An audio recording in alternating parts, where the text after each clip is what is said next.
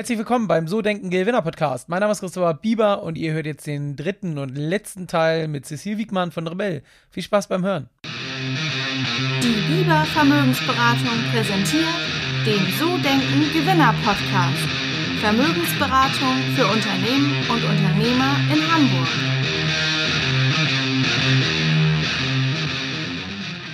Bevor es losgeht, möchte ich euch heute den Sponsor der heutigen Folge vorstellen, immosmart24.com. Und du kennst das sicher, du willst dir vielleicht ähm, die Miete vom Hals halten und endlich Eigentum erwerben. Und gerade wenn du in der Stadt wohnst, ich kenne das auf jeden Fall aus Hamburg, ist es ja nicht gerade einfach, jetzt was Bezahlbares zu finden, ähm, vor allen Dingen nicht zur Miete. Und da ist doch auf jeden Fall mal eine gute Alternative, sich durchrechnen zu lassen, ob es nicht Sinn macht, sich eine eigene Wohnung oder ein eigenes Einfamilienhaus zu kaufen. Und ja, deswegen unser Sponsor immosmart24, immosmart24 24 ähm, vergleicht über 400 Banken und sucht für dich die passende Bau- und Immobilienfinanzierung. Das heißt, wenn du jetzt gerade sowieso in der Planung bist, vielleicht hast du auch schon ein Gespräch bei deiner Hausbank geholt, dann äh, gehabt, dann äh, hol dir doch gerne eine zweite Meinung rein. Geh auf die Seite www.immosmart24.com und äh, mach einfach mal eine kostenlose und unverbindliche Immobilienfinanzierungsberatung äh, für dich klar. Das Ganze geht telefonisch, persönlich oder über Videochat und jetzt jetzt wünsche ich dir viel Spaß beim Hören der neuen Folge mit Cecil Wiegmann. Ich würde gern so ein bisschen wegkommen von dir, so ein bisschen mehr in Richtung Mitarbeiter nochmal ein mhm. Stück weit. Finde ich sehr interessant bei euch. Ähm, so grundsätzlich erstmal. Wir haben natürlich jetzt Corona und ein paar besondere Umstände, aber gibt es sonst so klare Führungen? Wie seid ihr strukturiert? Wie macht ihr das mit den Abläufen? Ähm, ich meine, du bist jetzt in sieben Jahren ja von zwei sozusagen auf 100 groß geworden. Da muss man auch bestimmte Strukturen einführen, Führungsebenen. Wie hast du das so gemacht und ähm, wie hast du das so aufgebaut? Und gab es da besondere Herausforderungen für dich? Mhm. Ja, die gab es total. Ich würde sagen, die größte oder die ähm, turbulenteste Zeit war so nach so anderthalb Jahren ungefähr, wo man ähm, aus diesem, sagen wir mal, wirklich super familiären Start-up Konstrukt äh, langsam dahin kommen musste, dass man halt für einiges Regeln und ordentliche Strukturen überhaupt erst schafft. Mhm. Ähm, das war auch eine Herausforderung, weil man, ich meine, am Anfang saßen wir ungefähr alle um so einen Tisch hier herum. Jeder hatte ähm, zwar seine Aufgaben, aber alle haben auch so ein bisschen alles gemacht und man hat sehr, sehr ähm, also Hierarchien gab es gar nicht. Man hat super auf Augenhöhe gearbeitet. Man ist irgendwie, saß bis 22 Uhr hier abends im Büro, manchmal länger, ist danach vielleicht noch was trinken gegangen. Es war halt wirklich ein richtig, ja, es war so ein richtiges Start-up-Feeling. Äh, und ähm, das ist natürlich was, was man in der Form nicht erstens nicht für immer aufrechterhalten kann, auch gar nicht will. Mhm. Ähm, aber wo man natürlich auch die Herausforderung hat, dass man ähm, gerade mit den Leuten, mit denen man sozusagen am Anfang zusammengearbeitet hat, das sind ja dann nicht erstens nicht immer die Leute, die man dann für gewisse Führungspositionen vorsieht oder die auch genau von den fachlichen Fähigkeiten genau auf gewisse äh, Positionen passen und wo du dann einfach auch Strukturen und Regeln einführen musst, wo es ganz klar ist, wer hat für was die Verantwortung, wer hat wofür den Hut auf ähm, und wer darf hier auch Ansagen machen, mhm. ähm, ohne dass wir, glaube ich, jemals auch nach sieben Jahren nicht zu einem hierarchischen Unternehmen mutiert sind. Aber die Menschen waren natürlich am Anfang ein ganz anderes Zusammenarbeiten gewöhnt. Die waren auch immer gewöhnt, direkt mit Max und mir zu arbeiten, also sprich irgendwie wirklich auf mit den Gründern direkt ähm, äh, in den Austausch zu gehen. Wir waren auch immer für alles permanent ansprechbar. Ähm, ich glaube, wir sind auch heute noch sehr nahbar und ansprechbar und das ist uns auch total wichtig, weil das ist irgendwie was, was was wir nicht nur für unsere Mitarbeiter machen, sondern was wir für uns auch selber machen, um da irgendwie nahe am Unternehmen und an äh, unseren Menschen zu sein, ähm, die mit uns äh, hier das Ganze zum Leben erwecken jeden Tag. Ähm, aber das hat schon ordentlich in der Kiste gerappelt und das war auch mit Sicherheit das, was man so äh, landläufig als Wachstumsschmerz äh, bezeichnet, dass man wirklich sagt so, oh, und jetzt musst du eigentlich da nochmal jemanden äh, wirklich Qualifizierten holen und da jemanden dem vor die Nase setzen und es muss auch ganz klar sein, dass ähm, die Verantwortungsbereiche äh, sauber definiert sind. Und das war schon irgendwie so von, diesem, von dieser kleinen familiären, völlig hierarchielosen Startup-Bude hin zu einem Unternehmen, was sozusagen ähm, auch ernsthafte Regeln hat mit, wie gehen wir hier mit äh, Arbeitszeiten um, wie gehen wir hier mit, äh, mit Urlaubszeiten um, wie gehen wir hier mit Krankschreibung um, wie gehen wir hier mit Reisekostenabrechnung um und so weiter. Mhm. Du bist ja da ganz schnell dann in so einem Bereich, wo du denkst, so, wow, es widerstrebt mir ja total. Ich möchte hier nicht irgendwie so ein ähm, Arbeitszeiten-Tool oder so ein Urlaubsplanungstool oder das ist ja alles nur Bürokratie. Aber ohne das funktioniert es halt dann in einem Konstrukt von 100 Mitarbeitern nicht. Und irgendwann musst du es halt einführen und du brauchst auch irgendwie eine Art von Organigramm. Damit haben wir uns zum Beispiel super schwer getan. Ich meine, das hängt jetzt, wie du sehen kannst, bis heute hier nirgendwo an der Wand. Aber ähm, überhaupt das mal zu definieren, für uns selbst zu definieren, wie sehen wir denn eigentlich die ähm, logischen Abteilungen und die logischen Verantwortlichkeiten in diesem Unternehmen. Und da haben wir uns sehr schwer mitgetan, weil wir immer dachten, ach, dann fühlt sich der auf den Schlips getreten und das, das ist, wird doch hier irgendwie zur Diskussion führen und so. Ähm, also das war, fand ich nicht so eine einfache Zeit. Jetzt rückblickend denkt man sich natürlich so, ja, also was haben wir uns da eigentlich so angestellt? ähm, aber gut, man wusste damals wahrscheinlich auch, warum man sich da dreimal darüber Gedanken gemacht hat, weil es halt auch wirklich, es betrifft Menschen und es betrifft Emotionen und Gefühle, die das zutage fördert, mit denen du dich dann auseinandersetzen musst, ähm, wo du dann wirklich auch deine Meinung äh, standhaft vertreten musst, selbst wenn es dann eine unpopuläre Entscheidung ist. Ähm, und du hast, also ich hatte ja damals, oder wir hatten damals auch noch keinerlei Erfahrung, wie man sowas macht. Mhm. Also das war schon. Hattest du vorher schon mal Führungsverantwortung in dem Job, den du vorher gemacht hast? Oder dann wirklich auch da das erste Mal? Eine kleine, ja. Aber das war natürlich, also ich hatte auch schon vorher ein Interimsmandat als Geschäftsführung, aber da hatten wir dann ein Team, das waren dann, da waren wir dann irgendwie 20 Leute. Das war halt sehr viel, sehr, sehr viel kleiner. Ähm, und das habe ich dann halt auch zu einem Zeitpunkt X übernommen, wo es sozusagen schon so eine gewachsene Teamstruktur gab. Ähm, hier musste man das ja wirklich alles selber ja, schaffen. Hm, okay. Und ähm, was war so die größte Herausforderung außer dem Wachstumsschmerz? Gab es so irgendwas, was dir bis heute in Erinnerung geblieben ist in dieser Wachstumsphase oder in Sachen Führung, Mitarbeiterführung? Nicht so eine große Enttäuschung? Gibt es da auch mal? Ja, also wir hatten, ja, ich würde mal sagen, die schwerste Phase, die wir hatten, das war 2018, also ist jetzt auch schon ein bisschen her. Ähm, aber da hatten wir ein sehr, sehr, sehr schwieriges Jahr. Ähm, und da mussten wir hier wirklich auch richtig rationalisieren, ähm, haben einige Stellen abgebaut, mhm. haben, wir hatten, ähm, sind sehr schnell auch ins Ausland expandiert und im Ausland gewachsen, hatten in allen Ländern äh, sozusagen so kleine Country-Strukturen mit Country-Managern und sowas ähm, und haben halt gemerkt, dass da die Effizienz einfach nie bei dem Level angekommen ist, was wir erwartet haben. Mhm. Ähm, und dass wir halt sehr, sehr viel einfach wirklich zentralisiert hier aus Hamburg steuern können und dass wir da einfach wirklich auch einen Kostenapparat aufgebaut hatten. Mhm ähm, für diese einzelnen Länder ähm, und natürlich auch ein Maintenance, Overhead und äh, Management. Ressourcen, die das alles braucht, um sozusagen diese Leute gut zu steuern, weil die ja doch einfach ein ganz schönes Stück weit weg sind hier vom täglichen Geschäft. Mhm. Ähm, und das haben wir halt alles eingestampft ähm, und das war schon ganz schön hart, gerade in so einem Unternehmen, äh, wie dem unseren, wo wir arbeiten wahnsinnig viele ähm, junge, super motivierte Leute. Viele Leute ziehen auch extra für uns nach Hamburg. Das bedeutet, die kommen halt hier teilweise auch ohne soziales Umfeld an und deren soziales Umfeld ist natürlich, kann man auch total verstehen, dann erstmal im Job verankert. Also sprich, deren Kollegin ist dann auch die beste Freundin mhm. und ähm, da haben wir uns natürlich dann auch als Arbeitgeber, mussten wir uns ja in eine Position begeben, wo du dich dann nicht gerade beliebt machst, mhm. weil wenn du den einen gehen lässt, dann hast du natürlich auch gleich den Unwillen des anderen ähm, auf dem Tablett. Und ich glaube, das kann man auch von menschlicher Seite alles sehr gut nachvollziehen, aber aus unternehmerischer Seite mussten wir diesen Weg gehen. Das war aber eine richtig taffe Zeit, würde ich sagen. Okay. Und gibt es denn ähm, aus oder für eu, in eurem Unternehmen irgendwelche Maßnahmen, um langjährige Mitarbeiter, die vielleicht auch seit der ersten Stunde dabei sind, zu binden? Habt ihr so Beteiligungsprogramme? Wie macht ihr das? Oder macht ihr einmal im Jahr irgendwie eine große Feier oder wie motiviert ihr die Leute sozusagen auch? Weil ich glaube, so ähm, War of Talents, das merke ich auch bei uns, aber bei eigentlich das ist so Dauerthema. Ich mache ja viel, habe ja viel Firmenkunden und das ist eigentlich überall die größte Herausforderung, gute Leute zu finden und eigentlich das noch schwieriger, die dann dann auch zu behalten langjährig. Also, mhm. dass sie dann nicht irgendwann gehen wegen zwei, drei Euro mehr brutto oder was. Ähm, wie macht ihr das, um sie ans Unternehmen zu binden, zu halten, ähm, damit sie bei ja. euch also ich würde dir total recht geben. Ich glaube, gerade in dem äh, Bereich, in dem wir uns hier befinden, ähm, im digitalen Geschäft, was wirklich hochprofessionell laufen muss, weil wir sonst einfach gar nicht wettbewerbsfähig wären, ähm, ist es ein absoluter Arbeitnehmermarkt ähm, in den letzten Jahren entstanden. Sprich, als Arbeitgeber muss man natürlich ähm, nicht nur loyal sein Mitarbeitern gegenüber sein, sondern sich auch einfach wirklich bemühen, ähm, denen äh, ein Arbeitsumfeld zu schaffen und ein Weiterbildungsumfeld zu schaffen, ähm, was sie begeistert und äh, in dem sie gerne arbeiten.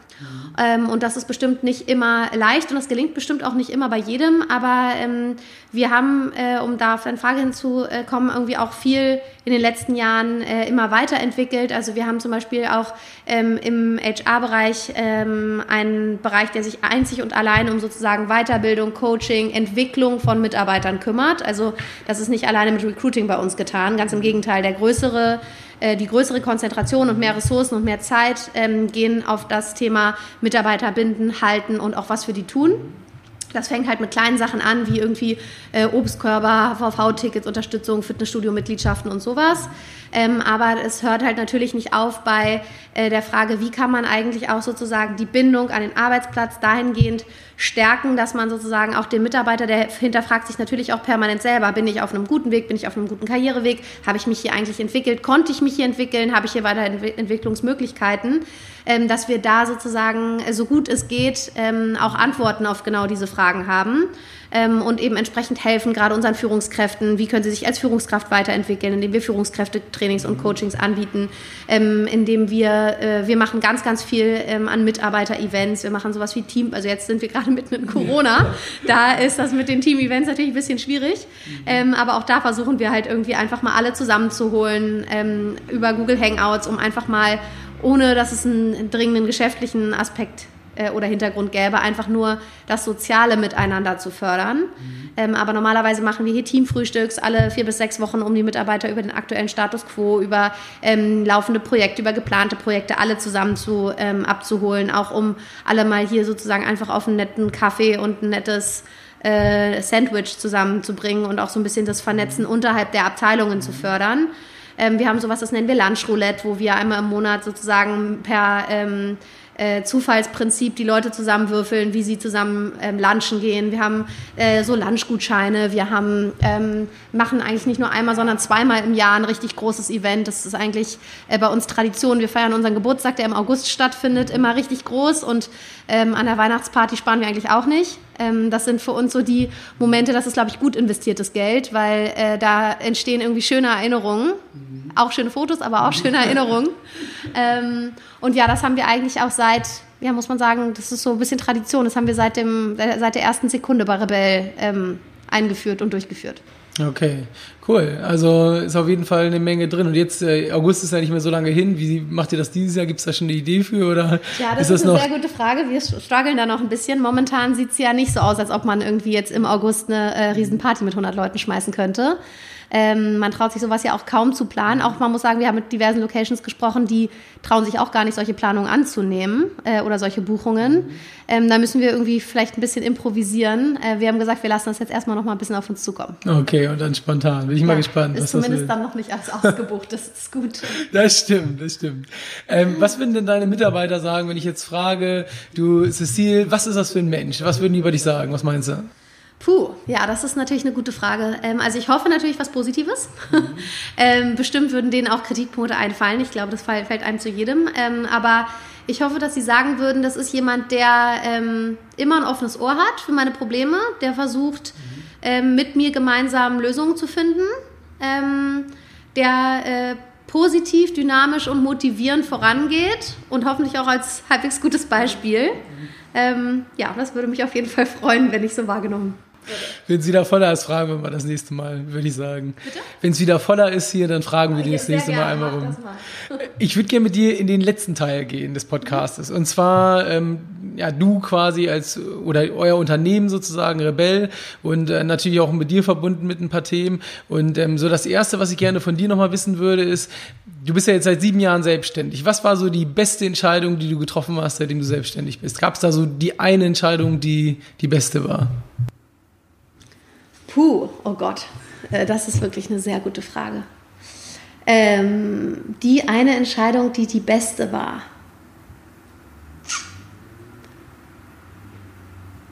Ich glaube, das wüsste ich jetzt gar nicht so. Es gab bestimmt, also viele gute. Ob es jetzt wirklich so eine outstanding Entscheidung gab, äh, gab, worüber ich was schreiben könnte, bin ich mir gar nicht sicher. Also mit Sicherheit eine Sache, äh, wo wir uns alle nachhaltig richtig freuen, ähm, ist, dass wir uns mit dem Namen so durchgesetzt haben. Wir haben am Anfang, Rebell war unser ähm, Arbeitstitel. Mhm. Und ähm, wir hatten eigentlich gar nicht geplant, das war, war, mir immer so spontan eingefallen, so Re für Recommerce quasi. Ähm, äh, und hatten eigentlich gar nicht geplant, das Unternehmen so zu nennen und haben dann, wie man es wahrscheinlich irgendwie so als äh, junger, naiver Gründer macht, mit einer äh, Kiste Bier irgendwie ein paar Nächte verbracht und mit dem Team zu überlegen, wie wollen wir jetzt eigentlich heißen. Mhm. Ähm, und wie die Schwierigkeit natürlich dann sich heute ergibt, ist ja meistens, dass irgendwelche Domains nicht frei sind mhm. oder und internationale Domains dann mindestens nicht frei sind. Ähm, so war es leider dann auch bei Rebell. Irgendwann haben wir gesagt, ach Mensch, wir haben uns alle so an den Titel äh, oder an den Markennamen gewöhnt, können wir nicht einfach so heißen? Mhm. Und dann gab es natürlich wieder die Rebell.de, noch die Rebell.com-Domain mhm. und äh, dann begann wirklich eine ewige Odyssee auf zwei Seiten, nämlich diese Domains zu bekommen und auch auf der anderen Seite diesen Markentitel zu verteidigen. Ähm, wir hatten dann sofort irgendwie einen Claim und mussten uns dann mit verschiedenen Unternehmen auseinandersetzen und das war richtig nervig und ich habe 23 Mal gedacht, oh, lass uns doch jetzt einfach, einfach einen Fantasienamen ausdenken ja. und irgendwie anders heißen. Aber ähm, man muss sagen, irgendwie ähm, alle lieben diesen Namen, es ist super eingängig, man kann sich gut daran erinnern. Ähm, wir haben auch irgendwie seit Tag 1 unsere Lipstickfarbe beibehalten und daraus ist halt, und das natürlich auch, weil wir, glaube ich, da so konsistent dran geblieben sind, irgendwie einfach schon wirklich eine kleine Marke geworden. Ähm, und da haben wir uns richtig ordentlich durchgebissen auf allen Ebenen. Mhm, okay, also das war die beste sozusagen. Und jetzt natürlich die Gegenfrage. eine gute, die mir jetzt einfällt, spontan. Äh, jetzt natürlich die Gegenfrage. Was war denn die schlechteste Entscheidung, seitdem du selbstständig bist? Die schlechteste Entscheidung, seitdem ich selbstständig bin. Hm. Also ich glaube, so, äh, so ganz, ganz fatale Dinge sind uns Gott sei Dank nicht passiert. Ähm, aber wir haben zum Beispiel mal relativ am Anfang haben wir ein Unternehmen gekauft. Mhm. Ähm, und ich glaube, niemand hat sich irgendwie auch nur ansatzweise äh, vorstellen können, was das bedeutet, wenn man das noch nie gemacht hat. So ein, äh, also mit Sicherheit ein großes Unternehmen schluckt ein kleines, das ist bestimmt irgendwie halbwegs verschmerzbar, aber ein kleines Unternehmen kauft ein kleines. In so einer frühen Phase, wo noch alles super chaotisch ist das war schon wirklich, also das hat alle Tausende von schlaflosen Nächten gekostet. Ähm, und es hat uns auch noch ganz schön lange begleitet, dieser Integrationsschmerz. Und ähm, das war schon richtig ätzend. Ich glaube, das würde ich heute nicht nochmal machen. Okay, also auf jeden Fall also wieder was. Die Gründe, aus denen wir das gemacht haben, die waren, ähm, glaube ich, schon valide. Also wir haben uns das vorher sehr gut überlegt. Äh, wir haben es auch vorher sehr lange überlegt. Wir haben auch sehr lange verhandelt dafür. Ähm, aber das ist dann so viel, sagen wir mal, das war schon, das hat schon ordentlich geruckelt. Okay, also auch eher menschlich oder unternehmerisch oder wo dran? Unternehmerisch. Also man muss ja sagen, so früh, also ich meine, da waren wir, glaube ich, ein Jahr alt ungefähr. Ja, okay. Und das war ja noch in einer so krass frühen Phase, da musst du dich eigentlich zu 180 Prozent auf dein operatives Business konzentrieren können und kannst dir da nicht so, eine große, so einen großen Nebenkriegsschauplatz ans Bein binden. Okay, also Fokus ein Stück weit verloren. Ähm, wo wir gerade bei Fokus sind, wie wichtig würdest du Fokus einschätzen? Du hast gesagt am Anfang, dass du oder dass ihr nur ganz, ganz spitz wart sozusagen und jetzt mhm. mittlerweile breiter werdet. Mhm. Wie würdest du das unternehmerisch sehen? Fokus, wie wichtig ist das für ein Unternehmen? Also ich glaube, äh, das sind vielleicht irgendwie so zwei Teile, wie ich das beantworten würde. Also einmal Fokussierung, wie wichtig ist das für ein Unternehmen mehr, äh, würde ich als super, super relevant. Ich glaube, man kann nicht fokussiert genug sein, ähm, beschreiben. Wenn man das nicht ist, dann geht deine Zeit und deine Energie ganz schnell in andere Themen, die dann halt nicht die High-Impact-Themen sind.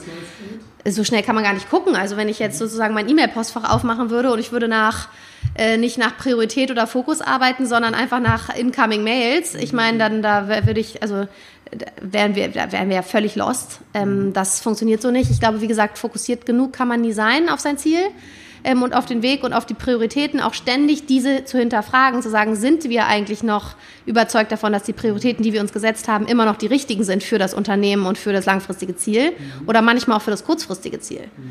Ähm, deswegen, das halte ich für äh, super essentiell. Es gibt vielleicht fast nichts Essentielleres.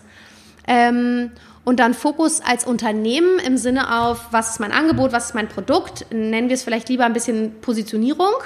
Ähm, das halte ich auch für sehr wichtig. Also ich halte es für wahnsinnig wichtig, gerade bei jungen Unternehmen, dass man dem Konsumenten, und ich meine, das ist ja eine wahnsinnige Aufbauarbeit, aus der sind wir auch noch längst nicht raus.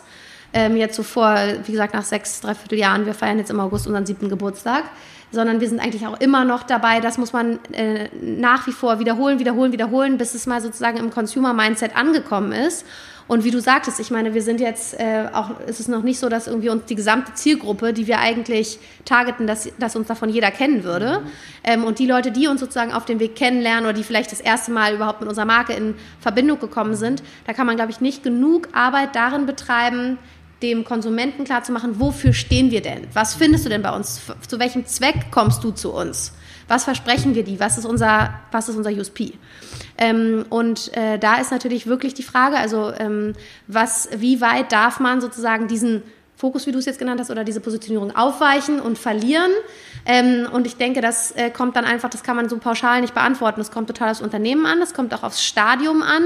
Äh, wie viel Vorarbeit habe ich da schon geleistet? Als was bin ich denn da eigentlich schon im Konsumentenkopf verankert? Mit welchem Produkt? Mhm. Ähm, und äh, ich denke, in, in gewisser Weise darf man sich das als Unternehmen leisten. Also wenn wir zum Beispiel sagen, wir stehen für echte, geprüfte Secondhand-Designer-Mode, dann ist es, glaube ich, für den Konsumenten absolut nicht verwunderlich, dass man sagt, wir verkaufen nicht nur MS, Louis Vuitton und Chanel, sondern du findest bei uns auch äh, andere hochwertige Marken, wie jetzt äh, beispielsweise Seven Jeans oder ähm, irgendwie, ja, Prada äh, wäre dann auch auf der ganz, ganz äh, sozusagen Luxusschiene, aber dazwischen gibt es ja sozusagen diverseste Abstufungen. Und ich glaube, das äh, sozusagen dem Konsumenten ähm, als Angebot mitzugeben, das verwundert keinen und das weicht auch deine Marktstellung nicht zu sehr auf, solange wir jetzt nicht über H&M, Zara, Topshop und so weiter sprechen. Okay. Ähm, was man mit Sicherheit auch machen kann, ist zu überlegen, welche anderen Verticals gibt es denn, die der Konsument sozusagen entweder erwartet sogar oder halt als akzeptabel in diesem Produktangebot findet. Ob das jetzt, wir haben, wir sind ja momentan sehr auf Damen spezialisiert, ähm, ob das jetzt Herren ist oder Interior, Kinder, Designer Sachen, ähm, das ist alles was, was sozusagen der Konsument als logische Erweiterung versteht. In dem Moment, wo wir jetzt sagen würden, wir produzieren jetzt, ich weiß nicht, Fernseher, das würde natürlich nicht gehen. Selbst wenn man sagen würde, okay, Fernseher vielleicht auch irgendwie als ähm, in gewisser Preisrange als Luxusgut zu verstehen. Aber da sind wir ja ganz weit weg von, wir sind ein Marktplatz, wir bringen mhm. Käufer und Verkäufer zusammen. Ähm, das hat einen Nachhaltigkeitsaspekt. Äh, das wäre halt wirklich einfach was, was sich in unserem Produktportfolio nicht wiederfinden. Und so perspektivisch eine eigene Marke, ist das im Kopf oder eher nicht? Aktuell nicht geplant. Ähm, das ist vielleicht was, was man ähm, durchaus mal sozusagen so ein bisschen weiterspinnen kann. Haben wir auch in der Vergangenheit schon mal ein bisschen äh, weitergesponnen.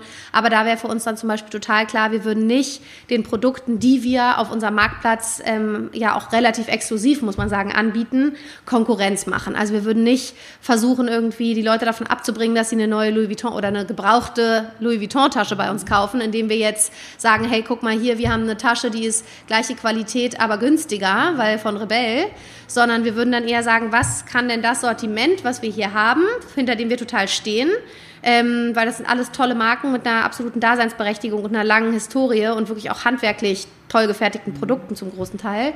Was kann eigentlich dieses Sortiment sinnvoll ergänzen? Also ob das jetzt zum Beispiel Basics sind, wo man sagt, naja, Secondhand kaufst ja alles, aber keine sagen wir mal, weißen T-Shirts, weil das ist einfach nicht, das ist nicht das Produkt, das trägt man da am Körper, das will man vielleicht nicht gebraucht kaufen, das will man deswegen gerne neu kaufen, ist aber trotzdem ein Produkt, was, was irgendwie unsere Konsumentin gerne im Kleiderschrank mhm. mit einem tollen Fit haben möchte über sowas würden wir dann vielleicht mit Sicherheit eher nachdenken, als zu sagen, lass uns das, was wir von den tollen großen Marken anbieten, jetzt einfach mal ein billiger selber machen. Okay, okay, also noch nicht konkret geplant.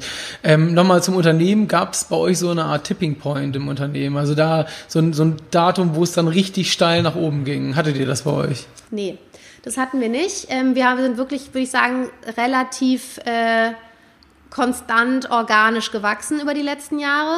Ähm, was wir schon hatten, war auf der Incoming-Seite ein, äh, sagen wir mal so, Punkt, wo es dann sehr schnell ähm, vom Angebot her sich sehr, sehr schnell skaliert hat. Das war der Punkt, als wir Italien mit ähm, hinzugenommen haben als neuen Markt, weil einfach die Italiener nicht nur wahnsinnig designaffin sind, sondern halt auch eine ganz hohe Produktdichte bei sich im Kleiderschrank haben.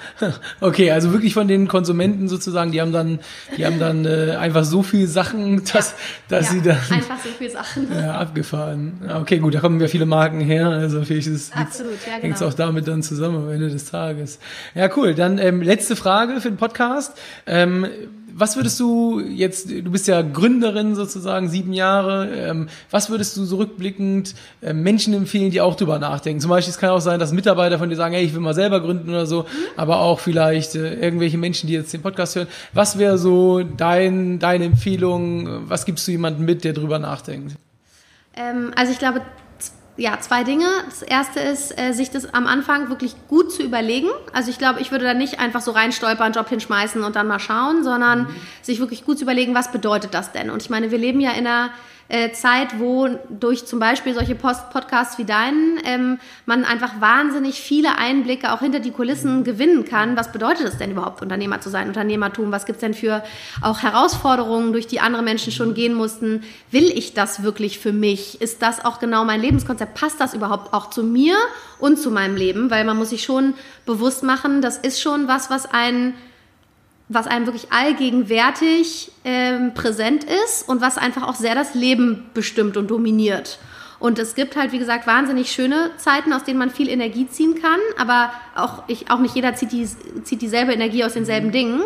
Ähm, aber mit Sicherheit muss man damit rechnen, dass es ähm, auch massive Einschränkungen gerade in deinem Privatleben geben wird ähm, dass es auch Risiken mit sich bringen wird, äh, dass es halt, ja, es gibt, es sind mit Sicherheit auch einfach taffe Zeiten und nicht nur schöne Zeiten, mhm. durch die man da geht. Also ich glaube, einmal sozusagen ist dieses Thema Unternehmertum wirklich das, was zu mir passt, oder will ich das jetzt nur machen, weil darüber die ganze Welt spricht oder schreibt oder weil es irgendwie tolle Startup-Serien ähm, gibt oder sowas? Mhm. Ähm, dann natürlich irgendwie die Frage, will ich es Gründens machen oder habe ich auch eine geeignete Idee? Also stehe ich hinter der Idee, die ich gerne verwirklichen möchte und möchte ich deswegen ein Unternehmen gründen oder will ich nur ein Unternehmen gründen und habe eigentlich noch gar keine so gute Idee, von der ich so richtig überzeugt bin? So, und dann ist es natürlich so ein bisschen auch so eine kleine Falle. Wenn man das des Gründens wegen machen will, dann ist man vielleicht schneller überzeugt von einer Idee, als man das sonst wäre. Sprich, ich glaube, ich kann niemandem genug raten, auch wirklich mit der Idee rauszugehen und mit Leuten aus der Branche, gerne auch, es kommt natürlich auf die Idee drauf an, manche Sachen sind ja schwer zu beurteilen, gerade wenn es super fachspezifische Themen sind, aber mit Leuten aus der Branche oder mit dem Freundeskreis, mit der Familie, das wirklich zu diskutieren ähm, und sich auch unangenehme Fragen durchaus stellen zu lassen und auch zu merken, okay, wie reagiert denn eigentlich dieses Umfeld darauf? Wer ist denn vielleicht sogar davon potenzielle Zielgruppe? Könnten die sich das vorstellen, das zu konsumieren? Ähm, Gibt es da überhaupt irgendein Match? Und ähm, ich würde einraten, keine Angst davor zu haben, dass einem irgendjemand die Idee klaut, weil es ist einfach so weit von dieser Idee bis hin zu, ich gründe damit wirklich ein Unternehmen. Ähm, deswegen da würde ich mir eigentlich keine Sorgen machen.